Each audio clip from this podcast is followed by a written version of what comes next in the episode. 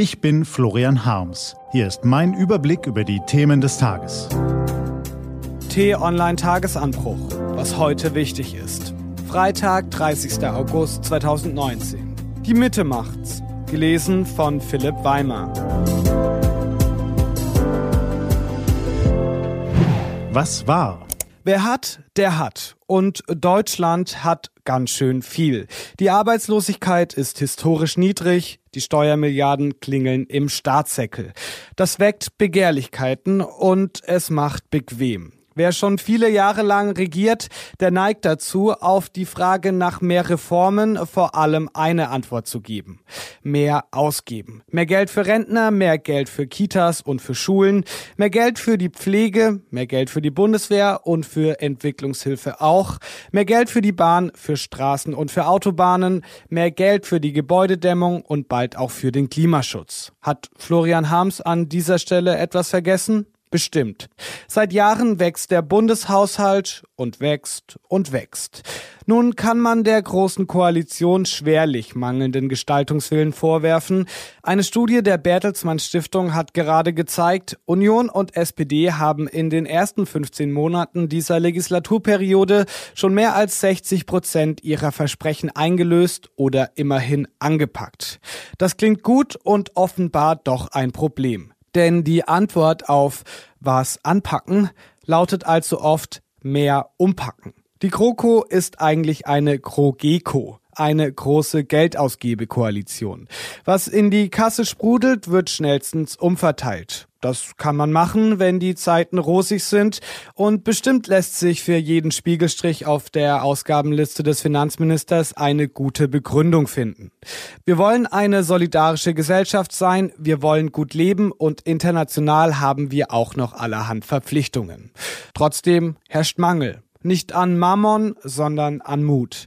Dem Mut in der Regierung umzudenken, statt umzuverteilen und den Bürgern das Geld gar nicht erst abzuknöpfen, sondern es ihnen zu lassen. Allen Bürgern. Ringt man sich dazu durch, den Solidaritätszuschlag 30 Jahre nach dem Mauerfall endlich abzuschaffen, dann sollte man ihn wirklich abschaffen. Für alle.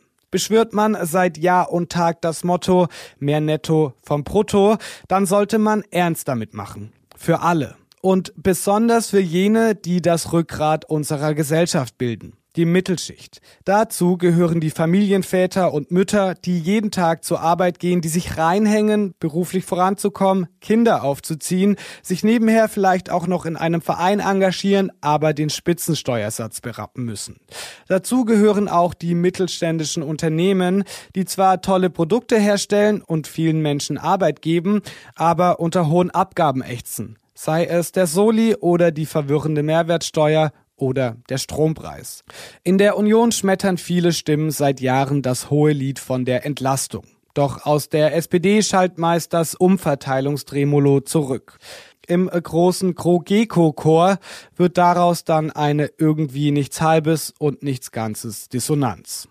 Umso bemerkenswerter ist ein Vorstoß, der nun Nein, nicht aus der CDU, sondern aus der SPD kommt.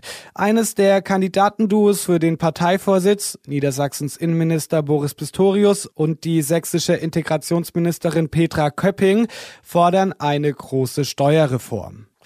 Wir wollen den klassischen Mittelstand entlasten, Familien und Menschen mit mittlerem und geringem Einkommen, erzählten die beiden den Kollegen von Spiegel Online. Wir wollen, dass mehr Netto vom Arbeitslohn bleibt. Dafür müssen wir die Lohnnebenkosten senken. Der Spitzensteuersatz darf erst von einem deutlich höheren Einkommen an greifen. Der beginnt viel zu früh. Das sind neue Töne bei den Genossen und die Kandidaten wissen sie zu begründen. 40 Prozent der Haushalte haben keine finanzielle Luft, um Vermögen aufzubauen, seien es Kapitalerträge oder Immobilien. Sie haben auch nichts geerbt, sagt Pistorius. Diese Haushalte haben keine Reserven und leben im permanenten Risiko. Sie können für die materielle Zukunft ihrer Familie kein Vermögen bilden und auch nicht viel für ihre Kinder zurücklegen. Diese Entwicklung ist ungesund für unsere Gesellschaft. Das Problem müssen wir anpacken. Na dann mal los. Wer hat, der hat. Und manchmal ist es am besten, wenn er oder sie es einfach behalten darf. Der Gesellschaft kommt das trotzdem zugute. Nur mit einer starken Mittelschicht bleibt auch unser Staat stark. Was steht an? Die T-Online-Redaktion blickt für Sie heute unter anderem auf diese Themen. In Sachsen und Brandenburg beginnt heute der Endspurt vor den Landtagswahlen und am Sonntag vor 80 Jahren begann mit dem deutschen Überfall auf Polen der Zweite Weltkrieg. Diese und andere Nachrichten, Analysen, Interviews und Kolumnen gibt's den ganzen Tag auf t-online.de. Das war der T-Online-Tagesanbruch vom 30. August 2019. Produziert vom Online-Radio- und Podcast-Anbieter Detektor FM.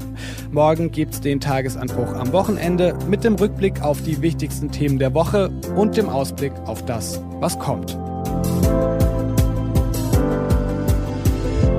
Das war der T-Online-Tagesanbruch für heute. Ich wünsche Ihnen einen frohen Freitag und dann ein schönes Wochenende. Ihr Florian Harms.